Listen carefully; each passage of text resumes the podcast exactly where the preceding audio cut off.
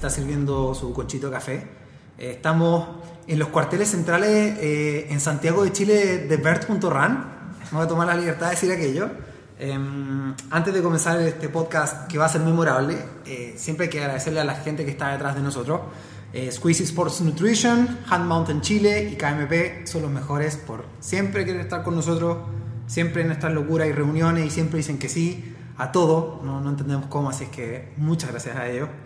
Eh, hoy día vamos a tener una conversación que quizá debió haber sido abordada hace muchos, muchos episodios atrás.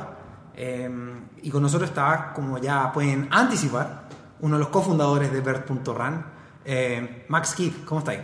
Bien, bien. Gracias Tito por senda introducción y por tenerme de nuevo De como, como invitado a este podcast y que bueno ahora poder hacerlo en vivo y en directo mientras la pandemia nos permita, ¿Cierto? con todas las medidas sanitarias correspondientes. Por supuesto, entramos, la Dani ahí me literalmente me bañó en Alcohol en gel. alcohol gel, en contra de mi voluntad, era como le puse las manos y me tiró el alcohol en la cara. Así que eh, estamos bien. Y yo me hice un PCR hace una semana. Estamos chéveres. Estamos bien, ¿no? Está- estoy permitido. Estamos perfectos, estamos perfectos. Oye, la, la Dani estará bien con que yo haya entrado, hablando en serio. Con tu PCR negativo ahora estamos Sí, tranquilos. ya, bacán, de ahí le avisamos. Este, Max, eh, tenemos, tenemos un tema súper interesante que hablar, eh, un tema que todo el mundo tiene una idea de lo que es, pero nadie lo conoce en, profundidad, o sea, no muchos lo conocen en profundidad. Estamos hablando de lo que es un FKT, estamos, eh, vamos a hablar de lo que es un Everesting y vamos a hablar de un evento muy particular, muy único, eh, el 12 horas carbón, ¿cierto? Hagamos una súper pequeña introducción para, para que entienda la gente, todas las que nos van a escuchar, de lo que se viene este podcast. ¿Qué es un FKT? Eh, bueno, o sea, hoy en día el, término FKT está más, más de moda que nunca, a pesar de que quizás mucha gente no sabe qué significa literalmente. Eh, FKT significa Fastest Known Time, que, que básicamente es el tiempo más rápido que se conoce en una ruta determinada, eh, que llámese puede ser un segmento específico, puede ser una subida a un cerro, puede ser eh, un- una línea que te lleva de punto A a un punto B y que, que obviamente a raíz de, de la pandemia, digamos, ha tomado un, un revuelo impensado el año 2020, pero, pero ya es un tipo de, de, digamos, de evento dentro de la escena del trail, por lo menos, que lleva mucho tiempo. Yo, yo, yo conozco los FKT desde el 2012-2013, eh, desde que era un foro en internet donde la gente publicaba su ruta totalmente under hasta ahora que ya es un fenómeno donde yo creo que hay FKT, no sé, en el 95% de los países en el mundo hay probablemente un FKT registrado y hoy en día han crecido a ser un- una, una verdadera eh, plataforma, digamos, de, de ideas para mucha gente que no sabe qué hacer, digamos, cerca de su casa y también para aprender un poco la llama en este, en este año sin carreras, para que la gente se motive eh, a perseguir un tiempo, digamos, que sea desafiante. Y, y dentro de eso también quizá no siempre tiene que ver con, con, con hacer el, el mejor o el tiempo más rápido, sino que puede ser también mejorarte un poco a ti, o sea, buscar como un, un PR o buscar, no sé, po, ¿Qué es un PR? ¿Qué es un PR? un PR, perdón, es, como un, un personal record, o como que la gente de calle le llama PB, que es un personal best. Eh, básicamente yo creo que lo que, lo que lo que ha conllevado este mundo de los FKT y de este tipo de desafíos, digamos, más de largo aliento, es como buscarse una excusa para empujar, para entrenar, para motivarse y también, ¿por qué no?, para conocer cosas que quizás eh, no estaríamos conociendo porque quizás habríamos ido a una carrera o habríamos ¿Cierto? estado pensando en un viaje a tal parte y hoy en día con, con todo este tema que ha pasado nos ha obligado a todos a replantearnos nuestro alrededor. Y no es menor lo que estás diciendo, ¿no? Porque eh, ah, tal parece que in- independiente si haces bicicleta o haces trail running o, o alguna otra disciplina, pero generalmente de las que nosotros hablamos, eh, muchas personas centran como su año calendario en carreras. Y pareciera, como bien dices tú, que cuando no hay carrera, pareciera, esto hace que el FKT tenga un protagonismo hoy día como bien como bien arriba, bien de los top 10, o sea, de las misiones hoy en día quizás ya no están pensando muchas personas en una carrera, y porque ya parece que la vacuna ya va a llegar y aleluya, pero, pero todas las cosas siguen inciertas, o sea, la gente yo creo que sigue mirando hoy en día FKTs.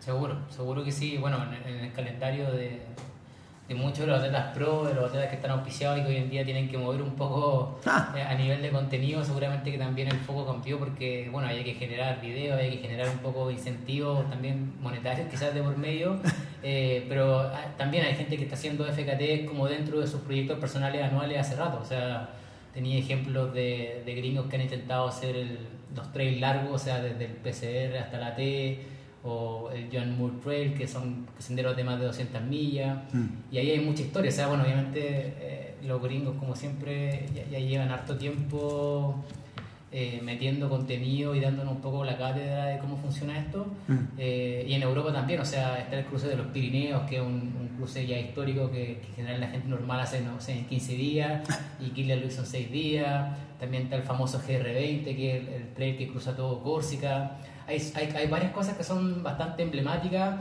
y que, que uno ve que también la línea entre quizá una carrera o, o lo que uno denomina como una carrera formal versus un FKT cada vez está más fina. Mm. Eh, cuando uno ve, por ejemplo, lo que hizo Pau Capel este año en la vuelta del UTMB. Sí.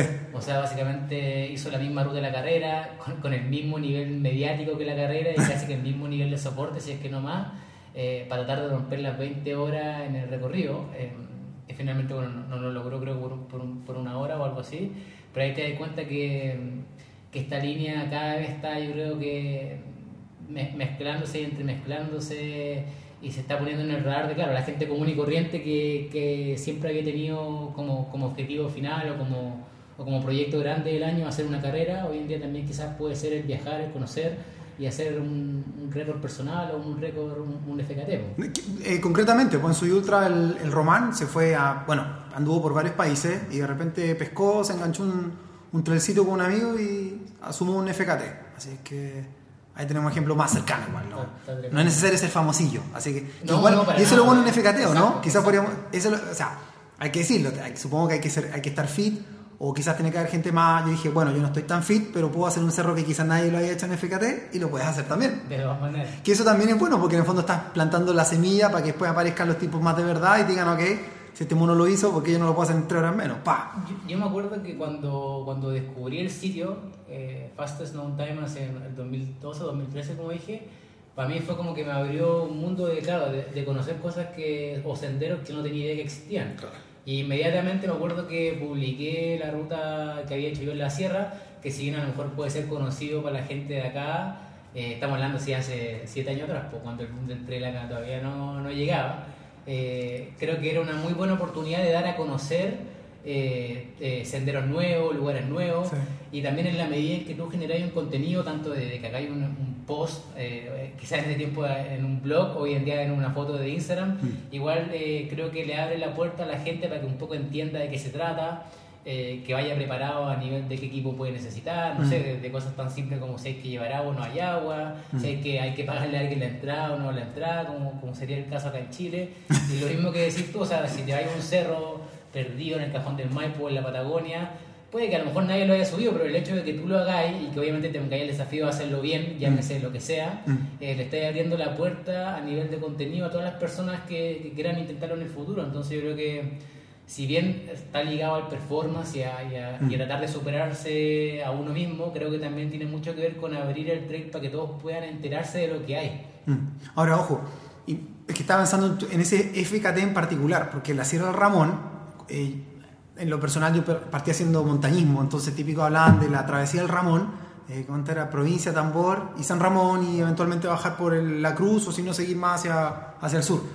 Em, y era una travesía que todos sabíamos que era de tres días, tres días, tres días, tres días. Y nada, el tema es que después la gente empezó a correr esta travesía, que eran muy poquitos. Yo también creo que algún, yo vi tu FKT, Moisés también alguna vez lo hizo también. Él lo tiene, creo, de hecho. Ya. Y después yo no, no conocí de gente que lo hubiera corrido. Bueno, sí, después había más gente que lo corría, pero en solitario era muy poquito. Y después no, no nos olvidemos que ese, ese mismo track se hizo, o gran parte de ese track se hizo carrera. Exacto. Entonces al final, imagínate cómo se masificó y mucha gente después pudo encadenar todas esas cumbres. Entonces, y al final fue por esto. O sea, de alguna manera todo eso contribuye a que la comunidad como que aumente un poco el patio, porque por lo menos en Santiago y en Chile existe un tema. O sea, tenemos tantas cumbres, la típica frase, y, y siempre andamos repitiendo los mismos pastelitos. Exacto. Mm.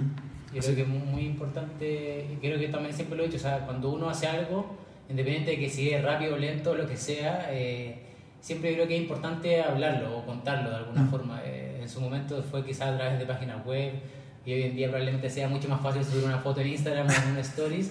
Eh, que claro, se puede mirar a huevo, puede ser algo superfluo, pero por lo menos yo siempre lo miro desde el punto de vista que cuando alguien me muestra algo que yo no conozco y obviamente sea cercano a, a las cosas que me gusten, para mí, A sapear. para mí es valioso sacar, es literalmente eso, o sea, es, es sí. saber dónde está esta persona, qué es esta persona, y bueno, después uno verá si es que es factible para uno hacerlo, eh, bajo qué condiciones, si se puede mejorar o no se puede mejorar, eso ya es como una segunda herida, pero el solo hecho ya como de tener el contenido ahí a la mano, eh, para mí es brutal, y creo que en ese sentido eh, todo el movimiento FKT eh, es, es muy poderoso para eso, digamos, yo creo que si bien pueden volver las carreras, ojalá pronto, eh, el, el boom del FKT llegó para quedarse. Obviamente Mm. hay gente que siempre va a seguir prefiriendo la experiencia de las carreras por todo lo que significa, pero la libertad que te da el plantearte un FKT es única. O sea, tú vayas a la hora que queráis, echáis a andar el reloj eh, y listo. No, no, no necesitáis, digamos, no tenéis que estar en tal día, a tal hora. Con, Y con- puede ser hasta más barato también, ¿no? No, Porque- puede ser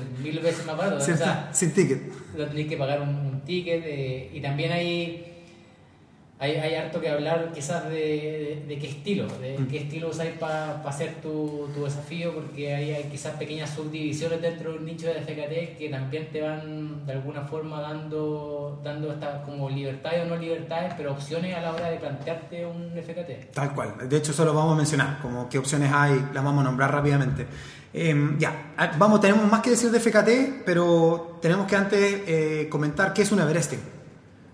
Pues dale tú, dale, tú hablas bonito. Yo creo que el, bueno, el rey del Everesting acá, que ha hecho los, los tres tipos de Everesting posibles, eres tú. eh, pero claro, o sea, bueno, el, el Everesting es básicamente el concepto de hacer la, la, la altura del Everest, que son 8.848, y ojo, no sé si esta altura está actualizada, Sí. porque le subieron Que es 6 un poquito, metros, sí, ¿verdad? le subieron 6 metros ¿Ah, eran según seis? el último Bueno, estudio ya. chino, dicen que todos los Everesting de bicicleta se están matando. eh, Chu. El que no se pasó de largo, el que lo hizo justo tiene, está en problemas. Claro, claro. Pero bueno, yo, yo sinceramente también ah, parezco disco rayado porque siempre, bueno, yo estoy como bien metido, yo me conocí el Everesting hace rato. igual. Sí. Yo me acuerdo que antes que, que tú con Canuto hicieran la primera, el, el 2018 fue eso, ¿Verano No sé, 2018? ya, sorry. sí. Eh, y siempre va, tú, ya, tú, fuiste la primera persona que yo escuché que dijo esa palabra. inmediatamente yo quería hacerlo, en ese momento tenía una bici poco apta, tenía y, y- pero siempre dije, no, hago igual nomás, bueno, al final no sé, obviamente pasan cosas y no se terminan haciendo y al poquito rato después ustedes salieron y yo feliz de ir a, a ¿Verdad? apoyarlo, Mm. le di un par de vueltas con usted y nada, básicamente el Everesting es como, como decíamos, o sea, repetirse un segmento específico, una subida, que por ejemplo en el caso de ustedes de la bici fue la subida de Farellones, que es un clásico de Santiago para todos los que están acá, y, y repetirla las veces que sea necesaria hasta alcanzar, digamos, el- la altura del Everest. Y dentro de eso no sé, po, hay también peque- pequeñas subdivisiones dentro de ella, por ejemplo en el, en- el Everesting de ciclismo no podéis tener ayuda para bajar, digamos, en auto, cosas por el estilo, tampoco no se puede dormir porque eso corta, digamos, Claro. la actividad por- eh, la actividad en sí y, te- y creo que te lo anula, ¿no es cierto? Sí. O, o queda eliminado. Y, y después también a raíz de eso han ido creciendo hacia el trail running, que hoy en día también es- se hace bastante, el, el Everesting, que es lo mismo en el fondo, pero creo que hay la diferencia es que te dejan bajar eh, creo que en un andarivel o te pueden bajar en auto y te lo, te lo convalidan en el fondo solamente por los metros ganados. Ganado, sí. Eh, y después ya está el más nicho, el mega nicho de todos, que es hacerlo en randonee, que ahí es lo mismo, también repetirse un segmento hasta, hasta completar la, la altura del Everest. Acá yo no he hecho ninguno, la verdad, así que... No sé si nicho, porque creo que nos falta. sí, estamos todos locos. Creo que, y creo que hizo un tipo en un monociclo, creo que hizo una Everest. Sí, Entonces, sí, en creo, sí. probablemente- creo que ese tipo ya como que le hicieron así una noticia. También porque- hicieron en single speed, hicieron Claro. como se llama, en Claro. Hoy en día no, obviamente también probablemente hay doble Everesting Sí. de, de par Y de hecho, también como que hasta se, no sé si la palabra es- se desbandó, pero para mí como que se desbandó ya porque ahora existe el Half Everesting. Es como Ah, claro. bola de paja. Como todo se prostituye en la vida y- y- ¿Hay cachado? Sí. Sí, bueno, hoy en día también se puede hacer en Swift. De hecho, la semana pasada o antepasada hicieron el, el récord. El récord mundial. en Chile. Eh, sí, pero lo- lo- también lo desvalidaron. ¿Lo- ¿En serio? Sí, la misma que el Lackland que vamos a hablar, que era como, bacán, tienes el récord. Ah, no, tercer lugar. Oh, sí.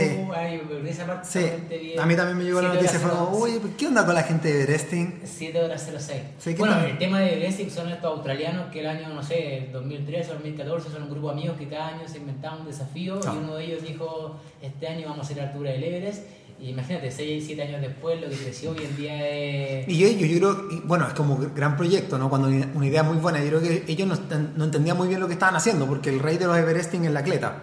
Exacto. Y como que Everesting es muy bicicleta centrista. Exacto. Y no pescan, no pescan mucho en otros deportes, creo yo, porque hay que decirlo, en las otras modalidades es mucho más fácil, es más difícil. En bicicleta es harto más fácil. La cantidad de Everesting hechos en el mundo son muchísimo más en bicicleta versus running.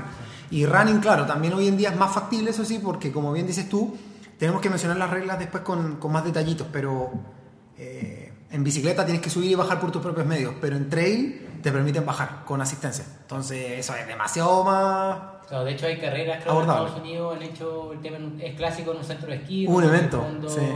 a- así, así repeticiones las veces que, que, que sea necesario y bajáis en, en el andarivel, digamos, para salvarte la bajada, que probablemente a, a nivel muscular es, la más crítica, Atroz. Estar, haciendo casi 9.000 metros de negativo, eh, yo creo que es más terrible que hacer el positivo. Estoy totalmente de acuerdo, totalmente. Oye, un detalle. Eh, dijiste algo que es muy interesante, estamos hablando del FKT, que está creciendo mucho. Estoy mirando el mapa mundial en el sitio fastestknowntime.com. Mira, en India no hay ni un FKT, en, Pakistán no hay ni un FKT, en Rusia casi no hay. Eh, de hecho no hay. No sé, en las islas chicas tampoco, así no hay nada. Así que es muy interesante. América estamos enfermos de FKT. Europa también tiene mucho FKT, eh, especialmente el lado occidental. Y Chile tiene poquitos, ¿eh? O sea, si lo- o sea estoy viendo un mapa, entonces estoy. Ah, ¿No se así ver por como- número? No, creo que sí, de hecho las clic no, pero Chile estoy viendo así como 6, 7 FKT. Hay uno en la Patagonia Austral y con mucho orgullo digo que soy yo. Yo Eh, sé que en Patagonia hay por lo menos 3 o 4, que también te hacen sendero de dientes de navarino. De hecho, te iba a decir Diente Navarino, que ahí supongo que lo tiene este chico, el Felipe. el Felipe Cancino, me Sí. imagino, ¿no? Lo Sí, estoy, lo estoy es- psicopateando. Es, es chistoso. Felipe Cancino. El, el primer récord registrado de dientes de Navarino es de, de Buzz Burrell y Peter Backwin, que son los dueños de FKT. Lo estoy viendo, Y 11 horas ellos- 26. Ellos vinieron a hacer eh, diente el año, no sé, 2005, 2004 y también 2005. hicieron el récord de las torres. Sí, Y ellos partieron el tema FKT acá en, acá, Acá en Patagonia. chilena. Es, es una ironía Sí. pensar en eso y bueno, obviamente evolucionó todo lo que es ahora y el mismo récord de, de dientes, digamos, también lo tuvo otro gringo antes que Felipe y después, bueno, Felipe lo destrozó en el contexto de la carrera donde Sí. obviamente, bueno, hacerlo en ese formato tanto a nivel de, de competitividad porque te van persiguiendo y, y por el Sí. nivel de soporte mucho más eh, fácil, o sea, obviamente sin quitar ningún mérito, pero hay, hay que hacer la distinción, digamos, del, del estilo cursis para hacer el FKT. Vamos a ir para allá. Eh, estamos con el Everesting, estábamos con el FKT, em, pero hay una joya. Yo lo considero una joya porque eh, yo siempre he tenido, me han pateado un poco la- los eventos internacionales, como que, por ejemplo, cuando hacíamos brevets, y siempre la gente de Chile decía, pero loco, inventen ustedes algo, ¿por qué, te- por qué tenemos que hacer lo que ellos inventaron? pero ya, entonces yo por eso hice los brevets y chao, nunca más, no tenéis. Y así sucesivamente, el Everesting como que los hice porque sí nomás, pero, pero siempre como que ojalá yo hubiera tenido la inteligencia para haber inventado el 12 horas carbón. Eh, ahí se las mandaron, no sé quién inventó, cuéntanos un poco, ¿quién inventó el 12 horas carbón y qué es el 12 horas carbón? Eh, sí, pues bueno, el, el 2 horas carbón nació una iniciativa, eh, sinceramente, no- siendo súper honesto, no me acuerdo eh, quién fue. O sea, yo creo que obviamente es la confluencia de... Amigos borrachos. Ah. Eh, seguramente un poco eso, la influencia de, de lo que estaba pasando con el Everesting, que si bien este el boom eh, ya lleva dos, tres años que viene fuerte, Sí. el mismo tema de los FKT, el tema también justamente, eh, como decís tú, de, de hacer algo local, o sea, de, de- de decir, ¿sabes qué? En verdad no tenemos que ir tan lejos para hacer algo mágico, ¿cachai? O sea, literalmente acá, por lo menos en Santiago, tenemos de todo para hacer algo brutal.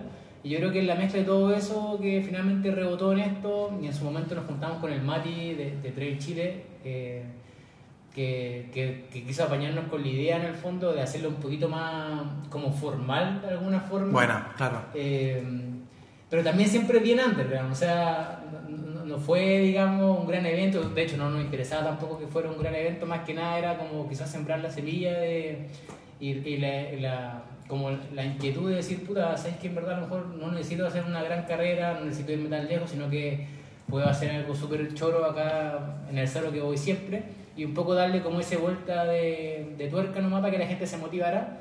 Y básicamente es eso, como dice su nombre, estar dando 12 horas vuelta al carbón. Y no tiene muchas reglas más allá de que el- la partida de la, de la vuelta, digamos, comienza en la cuneta de la, de la rotonda, que eso es clave, y se marca arriba en la piedra, subido en la piedra, no, no en el cartel ni abajo. Ni tocándolo con las manos. como mucha gente de repente saca la clásica foto que no es la cumbre, o también pasan en provincia que le hacen en las Sí, y todo sí, sí. Era, era- era para combatir un poco eso y, y vol- obviamente hay que bajar, porque acá sí era vía subida y bajada para completar la vuelta en el fondo. Y, y lo único que quizás, entre comillas, puede ser controversial, pero es algo que no inventamos nosotros, que lo sacamos de, de, la- de las reglas como de 12 horas y 24 horas mountain bike, es que tú puedes salir a dar tu última vuelta aunque te queden dos minutos para las 12 horas, Claro. y esa es válida siempre y cuando tú no te demores X tiempo en la última vuelta, que lo- en este caso lo definimos como dos horas. Claro. Entonces, por eso Que obviamente... es un tiempo razonable, porque después de 12 horas está hecho papa. La última gente llegó, llega bien, llega Claro. bien justo y el otro choro que se produce ahí es que, y que pasó de hecho en el día que hicimos el tema, eh, es que había gente con 11 horas 30 abajo, 11 horas 40, Y no que, salir, que técnicamente podía haber salido a hacer su, su última vuelta, pero no quería. ¡Wow! Y hubo que hacer un, un lavado de cerebro y una, y una Claro, motivación claro. importante para que se atrevían, porque después obviamente esa hora ya está un poco podrido. Y también tenía la, la idea es justamente que ponerle un límite a la última vuelta para que también no sea una caminata Claro. y también no sea darle un poco de seriedad al cuento. Sí. Eh, y obviamente, bueno, en este caso lo- los que ganaban eran los que completaban más vueltas dentro de- de- del menor tiempo en este caso. O sea, aquí voy con esto, que el, el que ganó, que fue el Esteban, hizo 12 horas 11 creo, con 9 vueltas o 8 vueltas, ni me acuerdo, y, y Santi hizo 5 o 6 minutos después con las mismas vueltas. Mira. Y como ellos se pasaron de, de las 12 horas, en el fondo no podían hacer una más. Claro. Entonces finalmente entre ellos dos el que hizo el menor Mejor tiempo ganó. Claro. Y, y lo choro también es que no quisimos que quedara en, en un evento puntual, sino que dejarlo un poco como un desafío abierto para que la gente lo hiciera cuando quisiera. Eso es- cuando eso es muy bonito. Y ha pasado ya que creo que tres o cuatro veces que hay gente que lo ha intentado dentro de ellos. De hecho, la Karen lo hizo hace dos semanas y lo hizo increíble. O sea, ella, ella lo hizo sola, post evento de nosotros, porque ese día no, no me acuerdo por qué no podía, y Mira. hizo seis vueltas. ¿Mm? Eh, y ahora hizo ocho vueltas, o sea, en menos de un Ya. año le metió dos vueltas extra. Claro, eh, demasiado más. Máquina. Claro. Y, y la idea es que, que eso quede ahí, o sea, a mí me gustaría profundizar más en eso, tener un registro que quizás no sé si tan pro como lo hace la gente de Everesting, pero por mí que hubiera, que hubiera, digamos, el registro, porque el día de mañana alguien se motiva y dice, ¿sabes qué? A lo mejor yo puedo hacer 10 vueltas, Sí, claro. puedo hacer 11 vueltas, Mm. definirlo bien en, en- en- en que sea la diferencia entre la mujer y los hombres. O sea, para mí mientras más material haya, mejor. Em, hablando de eso, mm, cuando nosotros tra- trabajamos con Pauta, pusiste algo muy choro que a mí me prendió. A mí, eh, eh, que por eso encontré este desafío muy interesante que al final tiene un- unos toques de FKT. Em, de ahí vamos a profundizar, pero tenemos que hablar de esto porque es, del- es- es- es- es nuestro. Digo, en el buen sentido, no quiero apoderarme, pero digo, es, chileno. Em, hay diferentes estilos. O sea, en el fondo, ustedes como decían el FKT, está el supported, el self-supported y el unsupported. El, el 12 horas se ha hecho en qué, en qué versiones. Siempre se ha hecho full support. Ya, ¿Y eso qué es? Eso significa que, bueno, la primera vez que estuvimos nosotros hicimos una especie de un mini abastecimiento en la rotonda que en el fondo le permitía a todos hacer subir con lo justo para hacer una vuelta, ¿no? Ujú. Obviamente podían subir más cargados, pero, pero la idea es que subieran más o menos liviano, eh, cosa de poder reabastecerse siempre abajo de comida, de líquido y, y cosas por el estilo. Y después la gente que lo ha vuelto a hacer también lo ha hecho con el mismo sistema que deja un auto abajo, eh, estacionado en la rotonda, entonces ahí va recargando agua, comida y, y no, no, no se ha dado todavía, o no que yo sepa por lo menos, ya creo que habría, eh, me habría enterado, o sea, que lo hiciera, digamos, self-support, que sería como ir a buscarse agua a Cristóbal y salir ahí y darse una vuelta. Sería animal. Eh, a- y a propósito, Sí, no ¿sería eso válido? Porque, por ejemplo, ya, hagamos que yo quiero hacerlo self, que por ahí va la cosa. Sería Pero, 100% ¿dónde voy? ¿puedo ir a buscar agua a esa cañería que está Ahí. en la entrada del parque? Porque me estaría, me estaría saliendo un poco del circuito. No, ¿sí? claro, exacto. O sea, se- de- definitivamente serían probablemente más lentos, porque obviamente tenían Sí. un margen de cada vuelta o Ah. cada dos vueltas ir a- y salirte un poco el recorrido a Y, buscar y agua. escalar esa porquería de metro. Exacto. Y, y también sería solamente el hecho, o sea, más lento y más, eh, creo yo, más, más duro tú estar sacándote tus cosas, ¿cachai? O sea, Claro. eso ya lo haría un desafío mayor y probablemente no podría ser medio con la misma vara, digamos, que, Mm. que la persona que lo tuvo todo abajo, Mm. cosa que era llegar, recargar y subir. Mm. Así que al final creo que claro, de- depende mucho de lo que uno quiera hacer y de las cosas que también a uno lo motiven más como personalmente para hacer un tipo de desafío. Totalmente de acuerdo. Pero al final eso es choro también, ¿no? Que estamos, acabamos de explicar algo quizás muy importante, porque es súper importante. Eh, quiero decir en particular con, no sé si el Everesting, porque el Everesting, que es el tema del Everesting, como es más ciclista, y también es muy perverso que también el Everesting se va a demorar más de 12 horas, digo, para la inmensa mayoría de las personas, em, lo más probable es que sea con, con apoyo. Pues, entiéndase, alguien va a estar y probablemente va a haber un auto, va a haber algo donde va a haber comida, ropa y muchas cosas, porque de verdad el nivel es bestial si fuera sin apoyo. Pero, pero existe esa ventana también en el, en el 12 horas carbón. Eh, puede ser, si, eres, si estás escuchando esto y, y definitivamente ser un precedente. ¿Quieres hacerlo maceta de todas maneras? ¿Cierto que sí? Qué miedo hacerlo así, de verdad. No sé, yo pienso que de verdad sería mucho más miedo. Eh, ahí, ahí, claro, o sea, yo creo que es, importante eh, finalmente pensar en, qué es lo que a uno le interesa. También, o siempre buscar el balance entre quizás el estilo y qué tan importante para ti el estilo en que haces las cosas versus el qué tan rápido puedo hacerlo. Porque obviamente si, si, si, lo que te interesa es hacerlo lo más rápido posible y lo más eficiente posible, tener ayuda externa, tener pacers, etcétera, siempre, siempre va a ser eh, la mejor opción y sin, o sea, a ojos cerrados siempre hay que buscarlo. Pero por otra parte, si es que te interesa el estilo o te interesa, digamos, marcar una diferencia desde otro punto de vista que quizás no sea el tiempo más rápido, entonces hacerlo self-support o hacerlo on-support, eh, eh, para mí por lo menos también me parece muy atractivo. Pero también yo creo que hay, proyectos que vale la pena considerarlos support, que es mm. como un Everesting, ¿cachai? Mm. Que que al menos si yo, si yo lo hiciera creo que también lo haría así, lo más, lo más con el mayor cantidad de soporte posible, pasarlo lo más rápido posible, mm. versus que a lo mejor si fuera un cerro en Chuchunco, eh, lo, lo ideal sería aproximar en bicicleta, llegar pedaleando, bajarse, subir el cerro y volver y que todo eso sea un FKT en el fondo. Eh, depende mucho del objetivo final. Bueno, em, oye, a propósito de FKT, porque Veresting, como que dijimos, puedes hacerlo corriendo está permitido hacerlo esquiando y otras modalidades más. Pero el FKT como que tiene un, toque no tan permisivo con las bicicletas, como que privilegia mucho más el, moverse con los pies. Increíble. increíble eso.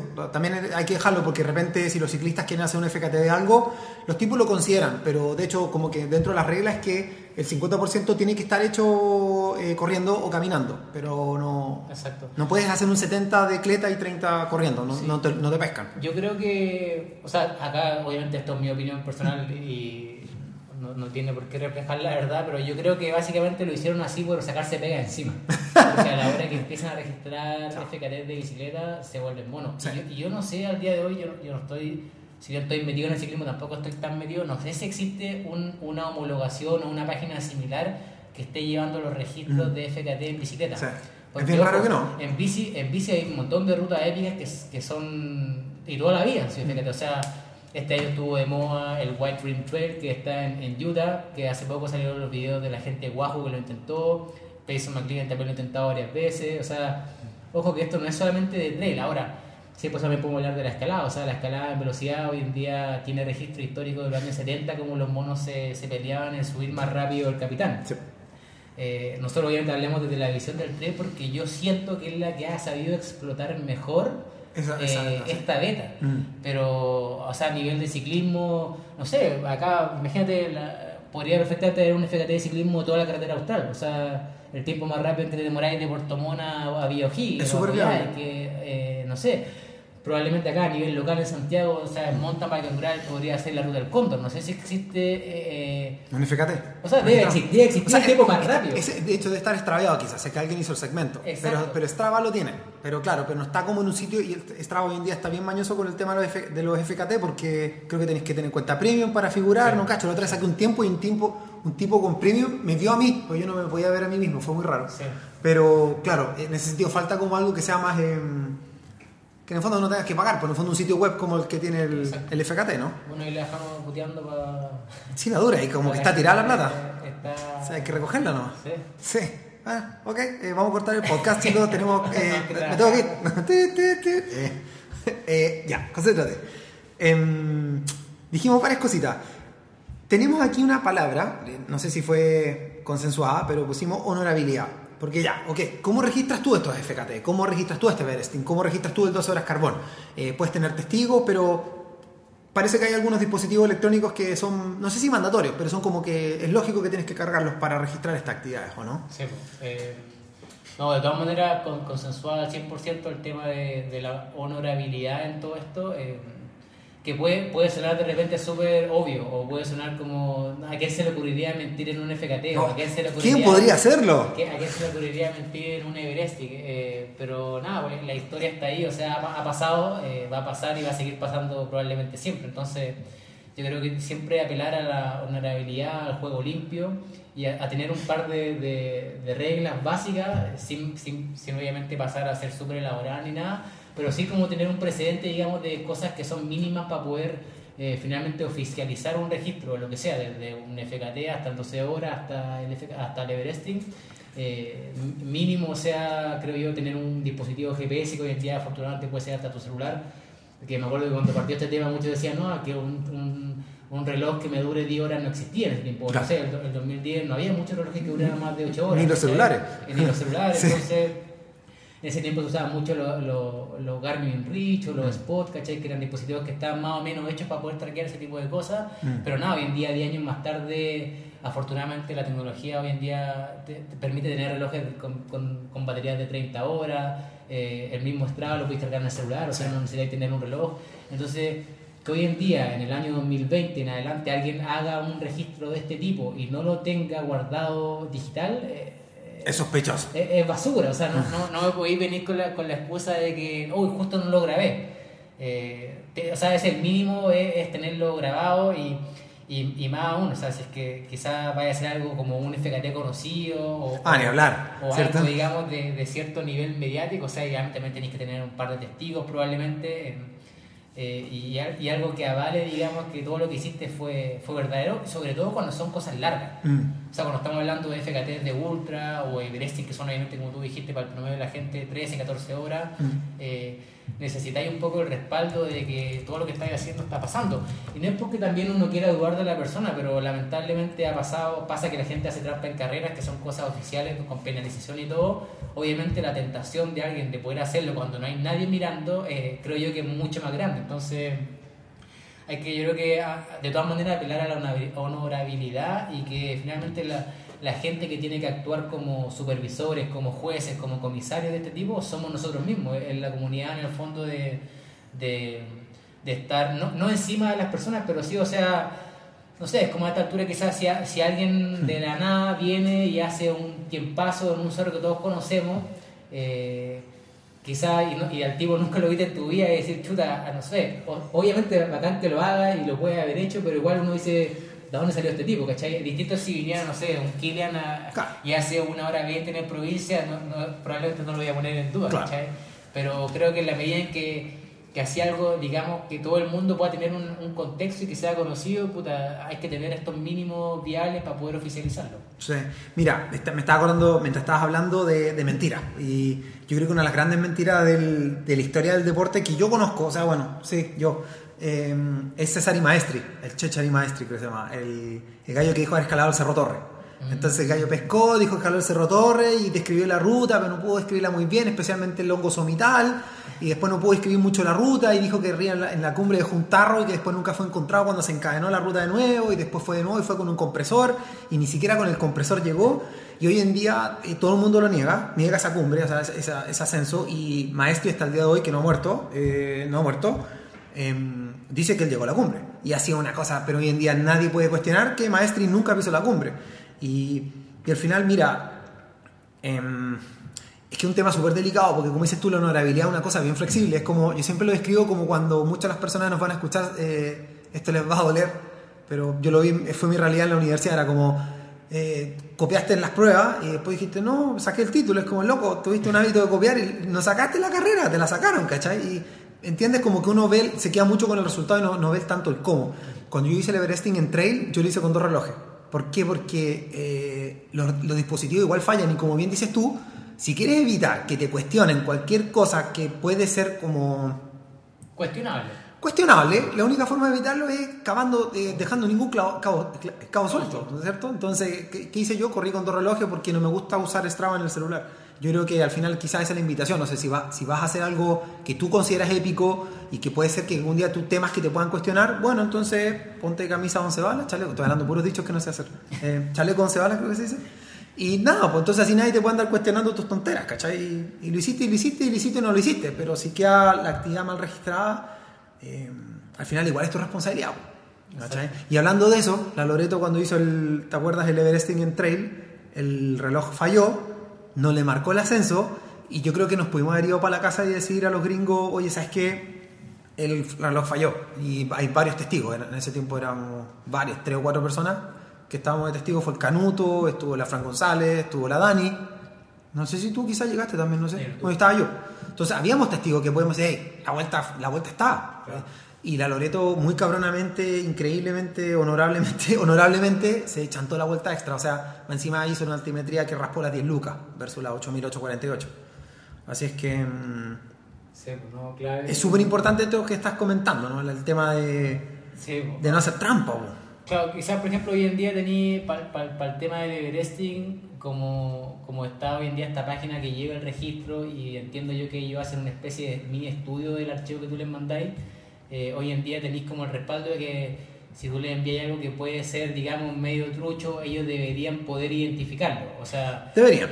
Está el caso de, claro, de Lachlan Morton, por ejemplo, que hizo el récord, el récord de Everesting, no sé, por poner un viernes, y le dieron el récord y a los 3-4 días se lo, se lo quitaron en el fondo porque se dieron cuenta que el segmento que usó Estrada no era fidedigno. Mm. Y nada, el tipo obviamente muy honorablemente Exacto. dijo, ok, eh, bacán, descansó tres días y volvió y lo volvió a hacer en, en otro segmento y le volvieron a dar el récord. Entonces, ya, en vez de quizá el tipo se podría haber sentido de, no sé, muy, muy, muy mal, Sí. yo me habría sentido muy mal, a- a- obviamente a nivel físico y emocional, porque imagínate, Mm. de ahí tu vida haciendo un récord, ni siquiera un récord local acá de Chuchunco, sino No, que mundial. estamos hablando del récord de Everesting que a esta altura ya a nivel competitivo profesional de, Sí. de Pro Tour Mm. y que, que te lo den y después a los tres días te lo quiten, pero aún así dar vuelta a la página y decir, ¿sabéis qué? Verdad, bueno, esto no fue mi culpa, pero si hay que hacerlo de nuevo lo hago. Mm. Eh, creo que eso da cuenta de que eso, es lo que tiene- excusa. eso es lo que tiene que primar por sobre todo. O sea, Mm. No hay ningún récord en el mundo que valga la pena, creo yo, hacer ganárselo de manera cochina. O sea, lo mismo si registráis una cumbre que, o dices haber hecho una cumbre que finalmente lo hiciste. O sea, no- o bueno, obviamente ya acá entramos en, en, en, en telas de juicio personal y todo, pero yo tampoco no creería que, ¿por qué alguien iría a hacer eso? Pero ha pasado y va a seguir pasando, probablemente la gente siempre teniendo una motivación perversa no para poder mentir respecto a algo lo va a hacer, yo creo. Entonces, Yo creo, o sea, yo me atrevo a decir, yo conozco personas que no las voy a decir acá, tranquilos, eh, pero sí, yo conozco desde historias del montañismo, así, ascensos tan simples como el cerro. Sí, dije, me fui- se me salió, se me salió. Pero ascensos como el Cerro del Plomo, gente mintiendo que no llegó a la cumbre. eh, eh, hay uno de Everesting por ahí cuestionable. eh, eh, no, no tengo, tengo o sea, hay suficiente data para cuestionar muchas personas. eh, y, y no solamente data, hay testimonios así de primera fuente, así como, loco, ese gallo no llegó. Y fue como, ¿what? Es cuático. eh, no sé muy bien por qué la gente... Es que es algo que se nace. Yo creo que no es mucho... La otra vez vi una película que se llama Perfume de Mujer, no vamos a ir a la profunda, pero ¿has visto esa película? Antigua, es de Al Pacino, loco, tenéis que verla. Es súper buena. Eh, quiero decir, eh, la película termina un poco con eso, con, con la honorabilidad, y, y es muy divertido porque eh, llega un punto que tú ya no puedes entender por qué alguien es honorable o no lo es. Es una cosa como que se nace o no se hace, que más que la honorabilidad, él habla de integridad. Pero es un poco el, el mismo concepto. Bueno, y sí. Se nace o no se nace con él, nomás. Uno elige tomarlo y uno, pero ¿por qué lo elegiste o no? Es, es vigio, porque realmente cuando tú tienes que tomar decisiones que tienen, tienen que ver con la integridad, em, mucha gente te va a decir que estuvo mal y mucha gente te va a decir que estuvo bien. Y- pero es, es, es cuático, porque ninguna de las dos personas al final te puede como enjuiciar. ¿cachai? Como que, es más, a lo más te va a decir, pero ¿por qué? Porque esa persona probablemente hubiera elegido el otro camino, pero es súper personal esa... Pero estamos invitando a la comunidad a esto, ¿no? En el fondo, eh, hacer, ojalá, íntegros, porque hay personas que van a estar sufriendo tanto o más que tú por hacer eso que tú estás diciendo que dices que hiciste bajo las reglas. Pues si las reglas se inventan para algo. No sé, las reglas no se inventan para romperlas, chicos. Eso es una cosa de, de tuja. Eh, las reglas se inventan precisamente para que la- el fair play exista. Si no, Sí, o sea, claro, como, como tú bien ponías el ejemplo, si, si tú vas y, no sé, así está la ruta y dais la vía, imagínate te preparaste, imagínate te preparaste tres meses a conciencia como si fuera una carrera, eh, alineaste todas las estrellas, eh, el día de tu horóscopo era perfecto, lograste el mejor día de tu vida Claro. y acto seguido a las tres semanas Juanito Pérez viene y con trampa te saca media hora, obviamente... con una e-bike. no sé, Eh, o, ¿cachai? sea, o con una IVA, claro, y lo, y registró te dice que no lo registró, claro. Eh, claro, todo ese tipo de cosas yo creo que... Nada, fome, obviamente. O sea, a mí por lo menos en mi cabeza no me, no me cae por qué alguien haría trampa, pero sí entiendo que hay gente que lo hace. O sea, perdón, no lo entiendo, pero sí sé que hay gente que lo hace y lo va a seguir haciendo independiente de lo que digamos acá. Entonces, yo creo que también por eso es súper importante que a, a nivel de comunidad, eh, como dije, todos, todos somos jueces, todos somos como eh, supervisores de poder mantener el espíritu Mm. y, y también, o sea, yo creo que lo que puede terminar pasando es que si alguien miente una vez y es descubierto, esa persona igual queda de alguna forma manchada para siempre. O sea, Mm. si yo digo eh, que hice tal cosa en tal tiempo y de ahí se llegan a enterar de que no, yo me, bueno, yo en lo personal que me voy, yo creo que me voy y nunca más aparezco por ninguna parte. Claro. Pero si le pasara a alguien, yo creo que, claro, o sea, dice, o, di- o diría, ¿sabéis qué? En verdad, esta persona siempre lo voy a poner un poco Mm. en tela de juicio, porque si ya me mintió una vez, ¿cómo, ¿cómo me aseguro que no lo está haciendo de nuevo? Exacto. Entonces, creo que en ese sentido es importante el- que para algo sirve el juicio moral, es que si alguien miente una vez, o sea, obviamente hay que medirlo con otra vara, pero Mm. no es que, y no es que las personas no puedan cambiar o no, o no haya que perdonarlos, pero sí, obviamente, si es que a alguien se le descubre, digamos, en alguna fechoría, eh, tengo todo el derecho de dudar la próxima vez que lo vea, eh, no sé, po- hablando un tiempo, hablando de algo que hizo que finalmente a lo mejor no hizo. Sí. Oye, em, paremos el pelambre. No, y hablando en serio, eh, ¿tienes algún FKT registrado? Eh, o sea, a ver, Te vamos a psicopatear, pero dale. Cuando, como te dije, cuando yo conocí este tema, yo creo que lo, lo- llegué a la página porque estaba buscando rutas, porque quería, digamos, como ver contenido de esto y obviamente en Chile creo que solamente pillé el de Dientes de Navarino y el de Torres del Paine, que obviamente eran cosas súper emblemáticas, pero yo quería algo más acá a nivel local, o sea, en Santiago, dije, ¿cómo, cómo no haber un FKT registrado de un carbón, de un manquehue, de una provincia, de la sierra? Ah. Así que creo que probablemente el primero que posteé debe haber sido el de, el de la sierra, que Lo era, estoy hacer, viendo.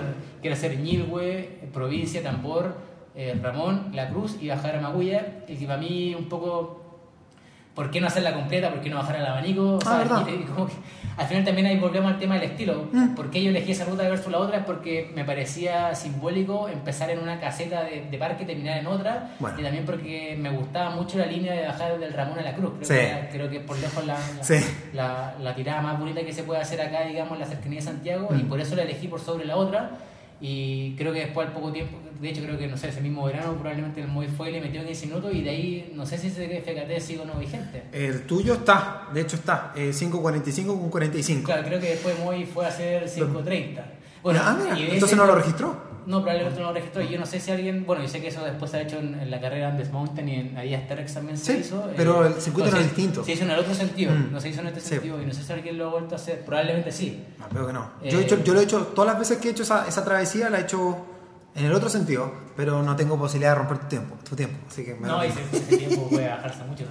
Sí, yo Bueno, creo que y- los cabros, de bueno, yo, quedé, yo quedé enrollado y probablemente, no sé si lo subí, pero o sea, yo creo que puedo, haber posteado el de, el de provincia en su momento que tuve, que ya no. Sí, estoy viendo que no. El del manqueo quizás también lo tengo que haber tirado por ahí. Y después como el, el- el, entre comillas FKT más grande que alguna vez tuvo en nuestro poder fue el de, el de, el de la ruta de Cerro Castillo. No el, no el ascenso del Cerro Castillo, sino que como el trekking, Sí, pues. que eran como, son como 55 kilómetros, que parten en un lugar que se llama La Horqueta y termina en, el, en la plaza de, de Cerro Castillo. Y eso lo hicimos en el verano, en enero del 2016, 3 de enero del 2016. creo. Lo hiciste, Claro, sí estoy viendo. sí. ¿Está marcado? Eh, 6.27 con 21. Exacto, exacto. Sí, y ese fue como nuestro FKT, digamos, o el que yo siento que ha sido el más oficial de todo y el reconocido, porque obviamente está en Patagonia y me lo pescaron al tiro. Y después, al, al- al verano después, vino Dakota Jones, que, que corría por Salomon y vino con la gente de, que hacía los videos de Salomon, que son increíbles, hicieron todo un video de la Patagonia. Y dentro de este largo de 20 minutos pusieron el récord de Dakota en el tema, que supuestamente le bajó una hora, pero no- aparentemente no quedó registrado. Y porque creo que no llevo reloj y una serie de cosas que no- nunca me quedó claro si finalmente había batido nuestro récord o no.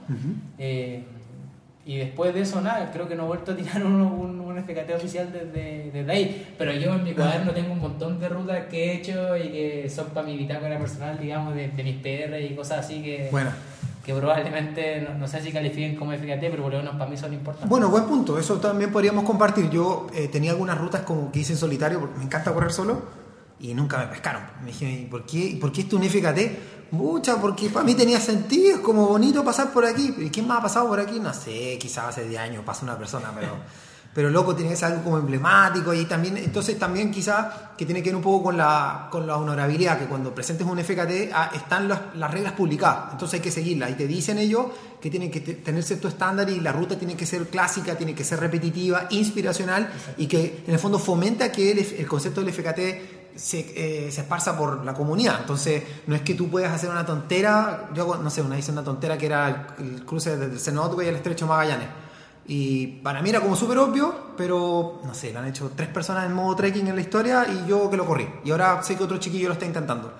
Pero me dijeron que esto no era, eso no era un FKT por ni un lado. O sea, bueno, ahí lo que siempre, y de hecho yo creo que desde que partió este cuento, desde que yo lo conocí, yo siempre dije, o sea, hay que tener una especie de página de FKT, pero local en Chile, porque estos locos nunca me van a, nunca me van a pescar, yo decía en ese tiempo a mí, obviamente hoy en día todo, eh, pero claro, yo, sentado en una oficina en Boulder, Colorado, que es donde viven ellos, diría, no me interesa si Juanito Pérez fue y subió el carbón en 30 Ya. minutos, porque ¿qué el carbón? O sea, no, no, para ellos obviamente no les suena épico y, y deben haber millones de registros de, de cerros locales que... Es que es el tema. Para ellos Hay muchos carbones. Es, Sí. es manejable, está lleno de carbones, Mm. ¿cachai? Está lleno de manquehue, lleno de provincias. Mm. Eh, Este mismo tema que me hiciste en Patagonia, o sea, a mí me, a mí me casa perfecto como de un seno. Ya, para mí, o sea, tú me nombras eso y digo, este es un FKT automático. Y encima solo como perro, como sí. Eh, pero yo creo que por un tema de capacidad humana, por un tema de recursos, no da. Mm. Entonces también, acá abro la puerta también de que si alguien quiere hacer un registro local de ruta, está, porque imagínate, o sea, si tú tenías un registro de eso, subí un archivo GPX, eh, ha- hacía una pequeña descripción, subí un par de fotos, Sí. puta, hoy en día yo llego googleando a eso y digo, ¿sabes qué? A lo mejor otro verano voy y lo hago. Exacto, ¿cachai? exacto.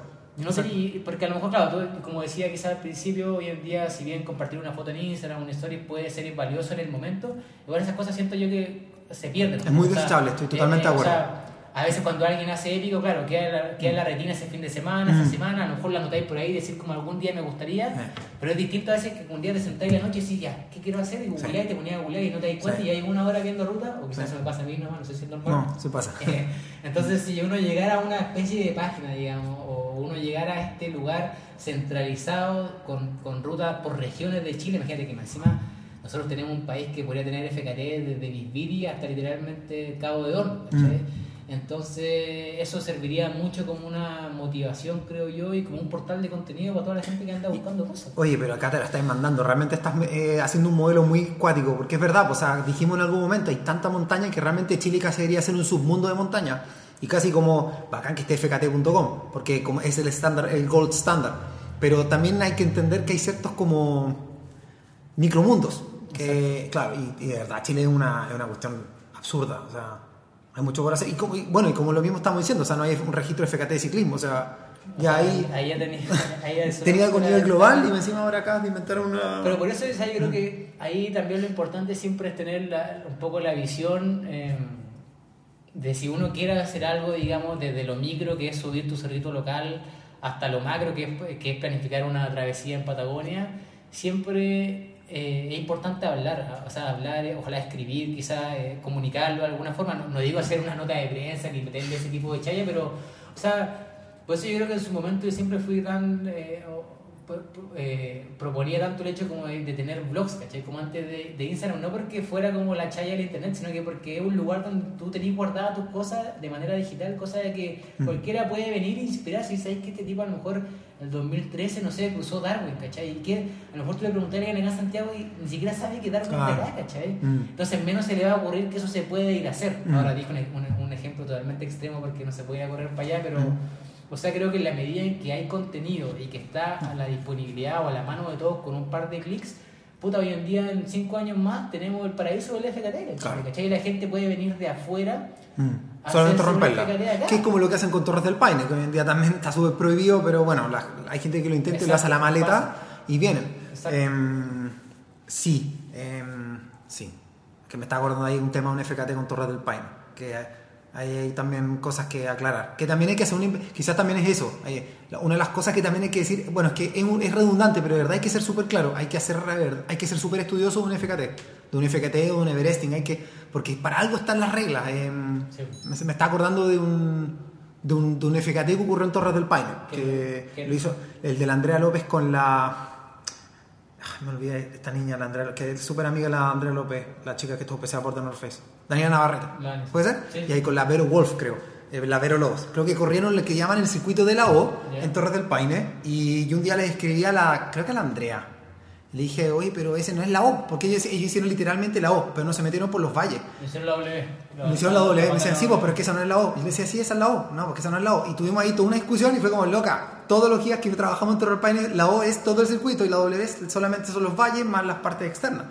Y ellos le pusieron el FKT eh, de O, pero técnicamente no es el FKT de O, para, para nuestro entender. Entonces, por eso yo también entendí, o sea, entendí que también el concepto es mucho más complejo, que es que hay falta mucha estandarización, pues, porque seguramente ahí los tipos de fkt.com no podían meterse a averiguar, oye, pero ese circuito realmente es el de la O, pues, y, pues, y claro, y investigar esto en Kazajistán, anda a hacerlo, pues, Exacto, ¿cachai? exacto. No, Entonces- claro, o sea, uno, y uno siempre habla con pasión de lo que tiene acá, porque Sí, uno po. vibra, no sé si tú has ido a Torres del Paine y hiciste ese pedazo. ¡Oh, que- qué locura! co- Conectáis con eso de una manera en que nadie más lo va a hacer, Sí. ¿cachai? Pero lo mismo debe pasar en Nigeria, lo mismo debe pasar, no sé, en Kazajistán, como. Entonces, tenemos estos micromundos, eh, micro nichos donde finalmente nadie lo va a poder hacer al nivel de profundidad más que alguien local. Sí. Y como tú decías, o sea, finalmente el estándar de FKT siempre va a estar y probablemente toda la ruta emblemática de un país, que a lo mejor no tienen que ser 100, sino que pueden ser 5, pueden ser 10, tienen que estar ahí, pero el resto eh, pueden hacerse, digamos, de manera mucho más local, tener una visibilidad a, nivel casi regional, Mm. pero eso no, eso no creo yo que no les quita mérito y sobre todo hoy en día, insisto, puede, puede ser el, el principal motor para que alguien se motive a hacer algo. Mm. Mira, y motivación. Es que sigo viendo el mapa, no lo puedo creer. País más grande de un mundo no tiene ni un maldito FKT. Brasil, weón, no tiene un solo FKT. Colombia, Venezuela, Uruguay, O sea, yo- cero, loco. o sea, aseguro que ellos tienen, solamente que el Argentina, no tienen. Argenti- bueno, claro, pero Argentina, cero, loco. Cero. Yo me acuerdo cuando nosotros hicimos el Everesting en Cleta, Argentina todavía no lo tenía.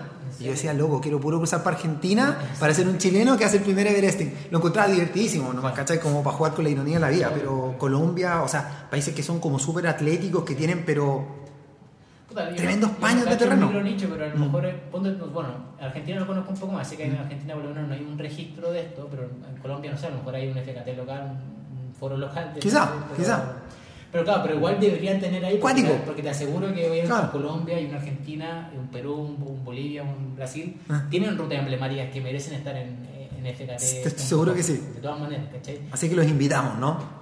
Yo creo que de todas maneras, o sea, también quizás tiene que ver con que el chileno siempre se ha creído más el cuento y se pasa y se pasa el rollo y yo como que en 2013 le escribí siendo Juanito, pues, siendo un don nadie, le escribí a estos tipos diciendo, oye, ¿sabes qué? Yo considero que esta ruta que hice es una FKT que merece estar en su sitio, ¿cachai? Ah. Y probablemente los tipos no tenían idea de, de la ruta, pero a lo mejor el, el solo hecho de, de haberle escrito de manera convencida, puta, les terminó de, de, motivar para que pusieran la ruta ahí. Max, estoy mintiendo. Eh, Brasil sí tiene un FKT, tiene por ahí algunos, porque si le hace suma aparece un, pa- un poco más. De hecho, hay uno en Isla de Pascua. Así que. Ah, sendero completo de Isla de Pascua. No ver, sé, lo estoy viendo, el Ara Ajiva Easter Island. Bueno, ¿eh? Y. Un gringo, el autor lo tiene un gringo. No sé, espérate, no hay mucha info. Claro, el tipo hizo. cir- circunvaló, sé que se puede decir, Sí, de sí. toda la, la. la isla, así que divertidísimo igual, ¿ah? Ya, pero genial. Hay cosas, pero es chisto- chistosísimo, nos falta demasiado. Así es que. Hay de todo. También un nicho que, bueno, este quizás sigue el más micro nicho de todos los nichos de FKT que ¿Cuál vaya a que decir? saca en la pauta ¿Eh? y que, que creo yo que acá no, no sé si se ha hecho. eh, no sé, es muy clásico de Colorado hacer los 54 Fortiners que tienen. Ah. Eh, y los locos se suben básicamente en una van, parten el día lunes a las 12 del día y no paran y lo están todo el día trasladando de cerro a cerro, duermen en la van, comen en la van y el récord creo que es absurdo, son como 17 días, algo así. Claro, sí, O sea, los tipos se mandan 3, 4, 3 4, 4 mil al día, duermen dos horas y están todo el día viajando y hay un mono que los lleva A los. Ah, Claro, de, de- de un lado para otro y en este caso para eso está permitido. Ajá. Pero acá imagínate, no sé si alguien dijera, ¿sabes que voy a encadenar de la manera más rápida posible todos los volcanes del sur? Pa, para eso obviamente necesitáis un auto, quizás, para, poder No, hacerlo en ese estilo. Sí, o los del norte. Sí, Los claro. del norte, o sea, Sí. ahí también empecé a darte cuenta que a lo mejor no es solamente algo de un día, no Exacto, buen de- punto. no es solamente algo de un segmento, a lo mejor decís, ¿sabes qué?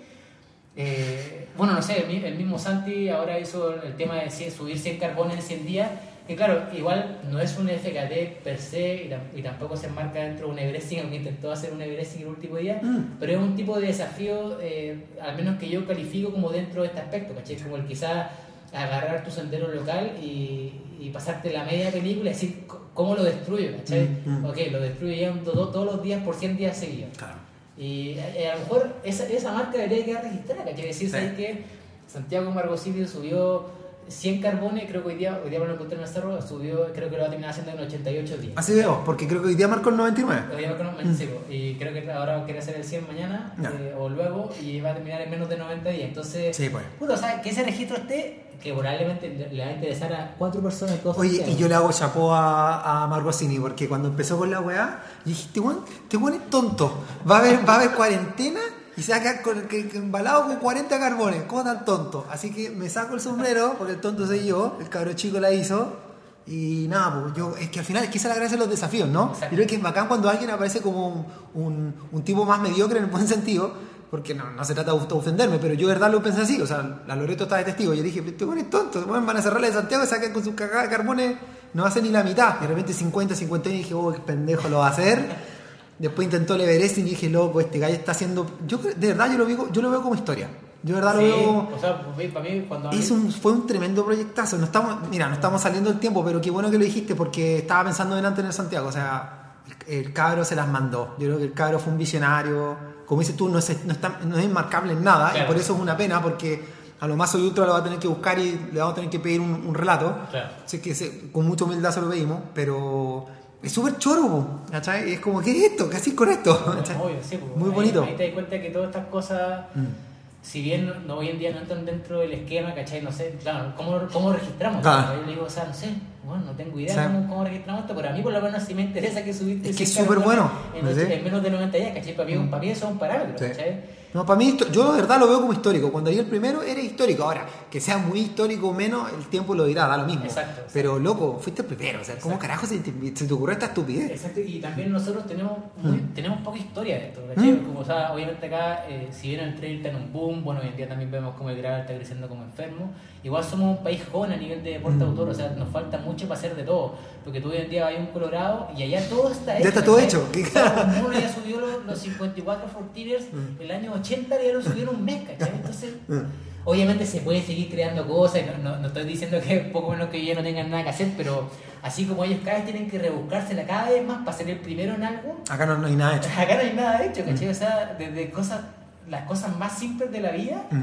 eh, hasta quizás lo más elaborado, que en este caso siento yo que siempre es, es como irse a los extremos de Chile, tanto a Patagonia como quizás al full norte. Mm. Eh, acá mismo en la zona central no tenemos nada hecho, Mm. entonces creo yo que ahí también se abre la puerta a la creatividad personal de cada uno Mm. y, y decir, ¿sabes qué?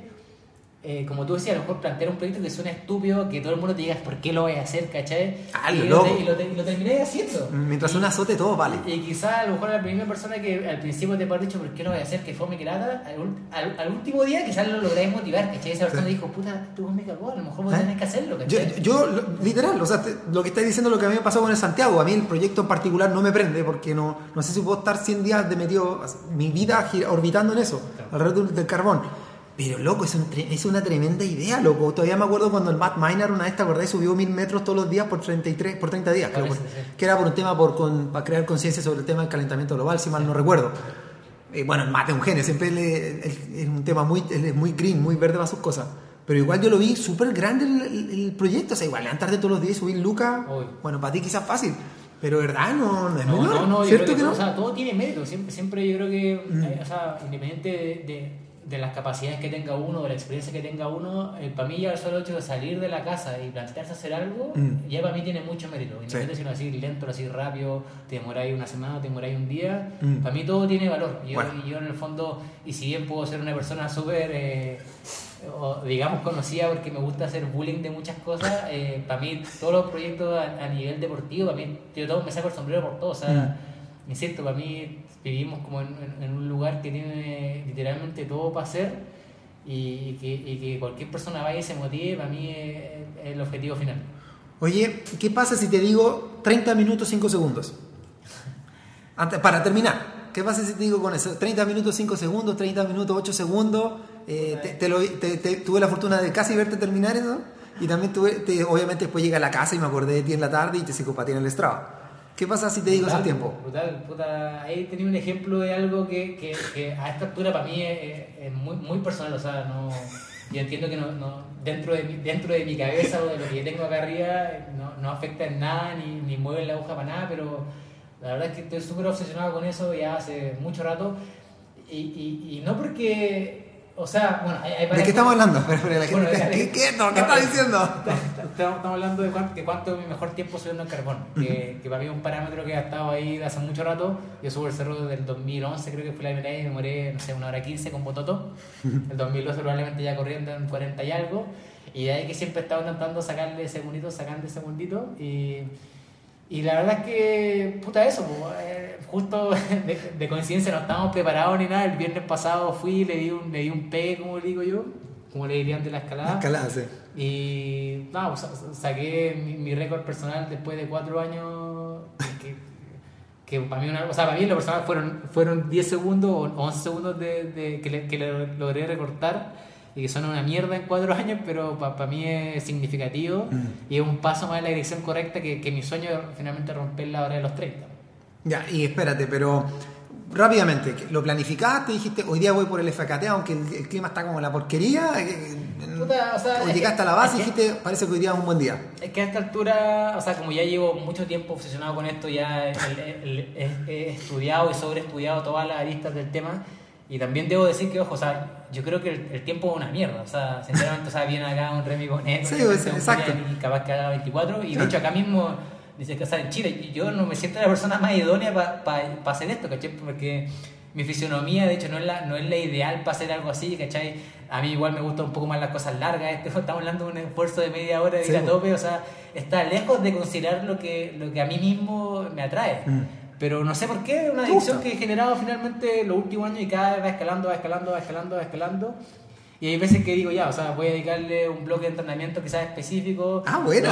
Lo, termino haciendo un poco a medias, porque igual al final decís, puta, no, me, no voy a perder un mes de mi esperándome para esta tontera, ¿cachai? Pero hay, hay veces que a lo largo de los años, puta, he tratado de juntar un par de piezas del rompecabezas, a veces, a veces me sale más o menos, a veces mal. Eh, y ese día, como, se, como amaneció nublado, literalmente dije, puta, hoy día voy a intentarlo porque es diciembre, ya me queda poco para terminar el año. Siempre es como importante para mí tratar de cerrar el año en una nota alta, o sea, como para decir, ok, ya este año voy cerrando bien, digamos, sobre todo en este año de mierda donde no, hubo mucho, mucho parámetro, digamos. Eh, para mí siempre es una, una medida de tiempo que me dice, ok, ¿en, qué estoy, cachai? O sea, si voy y doy la vida y me demoro 34 o 33, puta, para mí en lo personal es, malo, ¿cachai? Por eso es que si hoy en día voy y, y, siento que cada año me hago más viejo y puta, y soy capaz de todavía quitarle 6 segundos a mi tiempo del 2016, es porque creo que todavía voy mejorando, creo que todavía me queda un poco de espacio para seguir rompiéndole, o para seguir, perdón, para seguir tratando de romper la barrera de los 30. Y ese día, no, o sea, sinceramente fue la combinación del tiempo, partí, no me sentí muy bien. me sentí pésimo de hecho, pero al final le di en la, en la, mitad, en la mitad del cerro literalmente como que estuve a punto de abortar misión y dije, no, puta, ya, chao esta weá. Y después dije, no, bueno, tienen la típica batalla mental de, no, si ya está acá tenéis que darle, ¿cómo, cómo voy a hacer así? no sé, cagón. No sé, cagón, bla, bla, bla. Al final decidí meterle, llegué al portezuelo, me di cuenta que estaba en top 2 de mis tiempos buenos y nada, pues ahí le metí cabeza y llegué arriba a 6 segundos pasado los 30. Que igual fue un récord, pero a la vez un poco el, gusto amargo porque no. Y no tuve el placer de verte, pero. No los 30. Los chicos arriba que te vieron. No, obviamente. ¿Te viste una escena? bueno, obviamente esto no es algo que haga seguido porque me quita una energía vital y un mm. nivel de sufrimiento que obviamente no es agradable para mm. nada. Entonces lo hago, creo que no sé, 3 4 veces al año es suficiente para mí darle un pegue de verdad. Mm. Y justo ese día, siempre las veces que lo he hecho, he tratado de, de que no haya gente porque en verdad es un escándalo llegar arriba así. Claro. Básicamente no, no voy mirando nada, ¿cachai? Voy respirando, jadeando, no voy respirando, voy así pero mareado. Entonces me, me imagino yo que no es la mejor escena de ver a alguien en el cerro en esa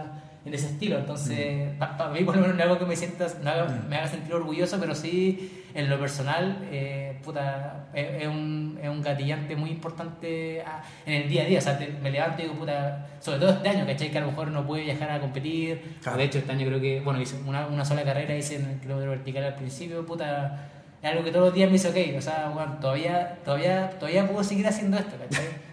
Sí, bueno, pero mira, quizás muy cercano, pero se agradece todo lo que tú dijiste porque yo también tuve un cerrito que me pololeé muchos años, años, así creo que también cuatro años. Mi nivel deportivo no es como el tuyo, pero siempre hay un cerrito en Punta Arenas que se llama Montetarn y según yo, yo tenía el FKT que era como 1,5, por decirte algo. Y me hablaban de que habían puros fantasmas que lo habían hecho en sub 50, en sub una hora. Y yo, ya, pero ¿dónde está el registro? No había, no había. Y yo dije, ¿sabes? Y mira, es que tiene que ver un poco con la, ¿cómo es? Con la, no sé si honorabilidad. Pero dije, loco, bueno, es que mira, la única manera de yo tener el FKT y ni siquiera el FKT sin fastest, fastest unknown es hacerlo sub, sub una hora. Entonces así ni siquiera el tipo va a poder decir, bueno, es que hay alguien que lo hizo más en menos de, nueve- de una hora, entonces van a tener que decir, no, fue el Tito Nazar. Y me morí cuatro años. Y claro, y al final lo pude hacer porque por el COVID terminé viviendo varios meses en Punta Arena y, y un poco como dices tú, le di, le di, le di, le di. Y es un pique que tengo que manejar como una hora y media para llegar al cerro todos los días. Y lo subía con el perro, subía con el perro, le daba y estaba solo porque con COVID la gente no salía, entonces yo le daba. Y me acuerdo que justo ese día vi cuatro personas, creo. Y uno de ellos este era un compañero de colegio, no lo veía hace 10 años, así como pelado que está diciendo acá, y estaba flaco, él era gordo cuando chico. Y nada, y lo más divertido de todo, que cuando registré el FKT en el sitio fkt.com, no me lo aceptaron.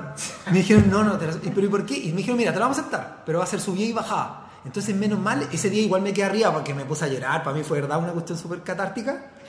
Pero bajé corriendo porque me sentí muy bien y el perro estaba feliz, entonces bajé igual bastante a tope. Pero igual me da risa porque ahora yo sé que igual cagué. Voy a tener que subir y y, tengo- y voy a poder bajar los 5 minutos más, pero ya no puedo pensar en.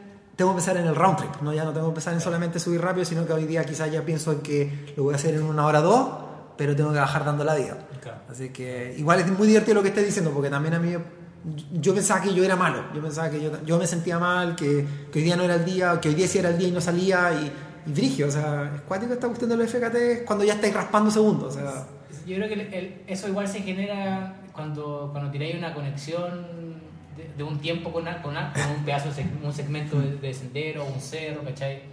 Claro, o sea, si, si, si vais cada cierto tiempo al cerro, sí, a lo mejor te va a gustar y todo, pero no, no, quizás no alcanzáis a generar esa conexión profunda. Mm. Me estoy yendo en una volada súper ¿No? espiritual quizás, pero... la comparto. Pero yo creo que, o sea, claro, de esto que el ejemplo que me estáis dando tú, lo que digo yo un poco el carbón es porque yo lo he generado casi que con años de ir, ¿cachai? Porque en verdad el cerro siempre, me, siempre siento que te escupe, ¿cachai? Que te bota y el, que el hecho que tú volváis, como que hay, hay, una batalla como, como casi bíblica, digamos, de por medio de decir, ¿sabéis que no, puta? Hoy día en día lo voy a intentar de nuevo, aunque me siento mal, puta, voy a ir, ¿cachai?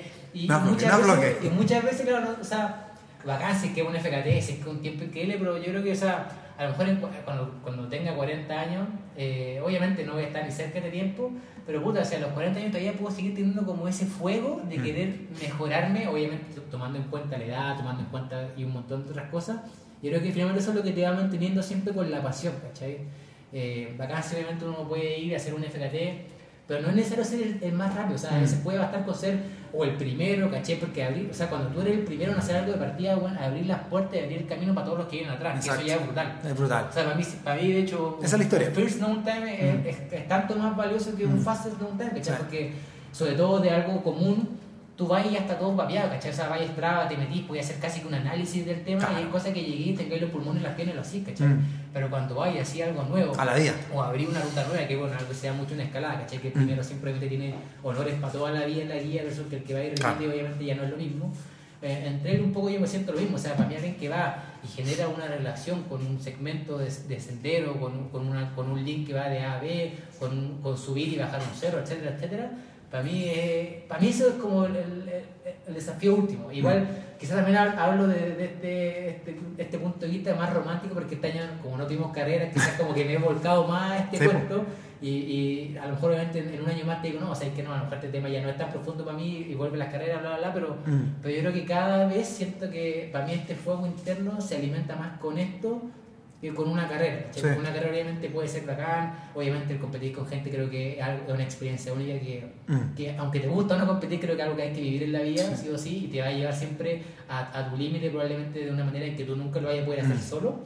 Pero, pero sí, o sea, estas aventuras, estas microaventuras del día a día, ¿cachai? Gente, tú despertás en Punta Arena, agarrás tu auto, vais todo, todo el trayecto, una hora y cuarto pensando, En el cerro. "Se- ¿será, será hoy día el día, weón?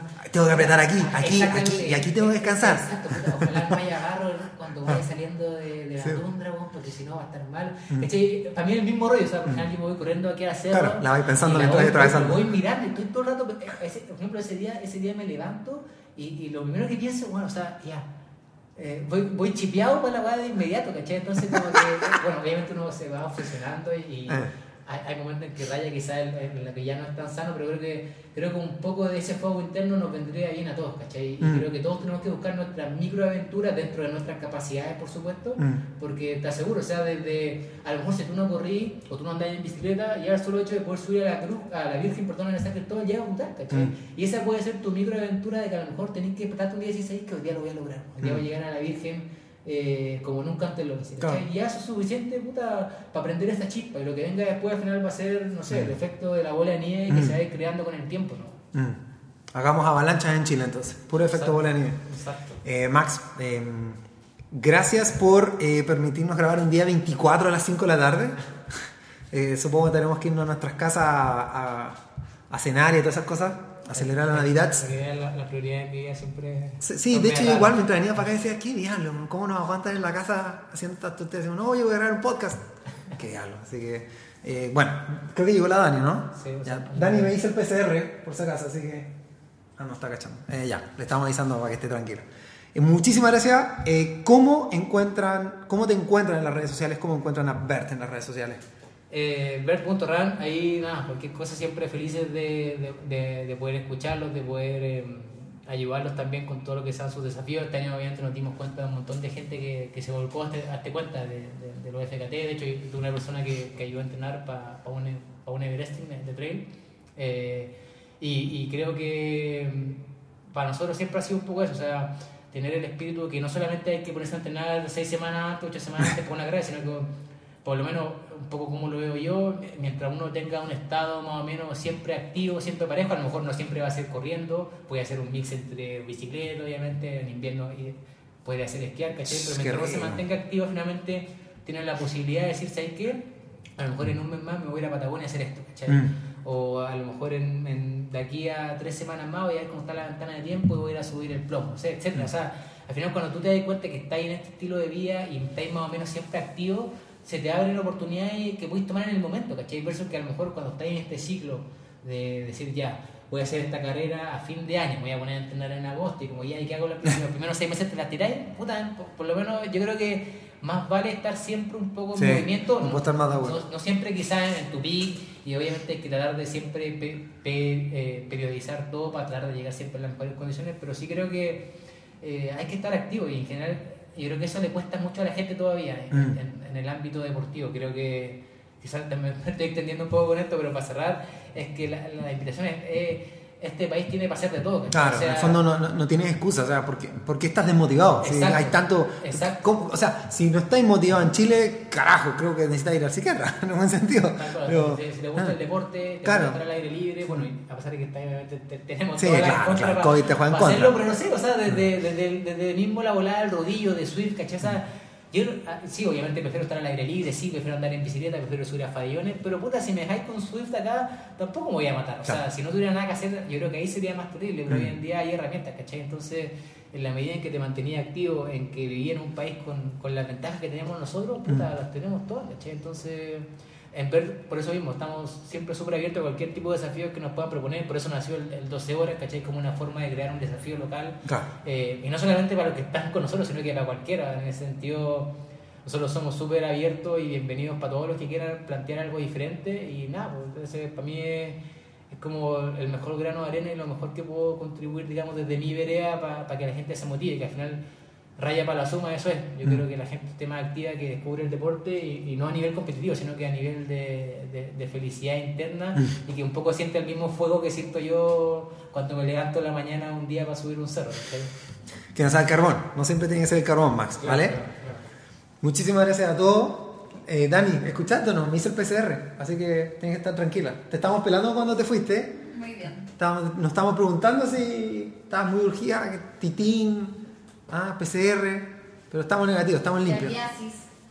Yardia, ah, la yardia, ya, eso es un tema del, del gaucho, no, no, no. pero está sano también. Eh, un saludo a todos, a nosotros nos pillan por Soy Ultra, súper fácil, donde sea. Eh, por cualquier cosa, si escriben Soy Ultra va a saltar, soyultra.com, soy ultra, soy ultra, soy ultra, soy ultra, soy terrible de ultra. Gracias a todos eh, por, por abrir de nuevo el espacio, la ventana.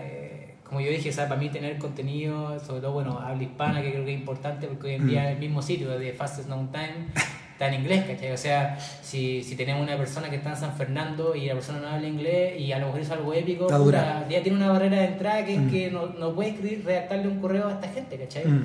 Entonces creo que el abrir esta instancia en, en- en tu comunidad, ¿cachai? Eh, que, que por comunidad hablo de Chile, quizá incluso Latinoamérica, creo que es súper importante y nada, pues agradecer el espacio siempre y, feliz de poder contribuir. Un saludo a, a César y Maestri, un saludo a toda la gente que hace trampa, son también parte de la comunidad. Eh, me despido siempre con este humor negro que nos caracteriza. Un abrazo a todos, muchísimas gracias. Chao, chao.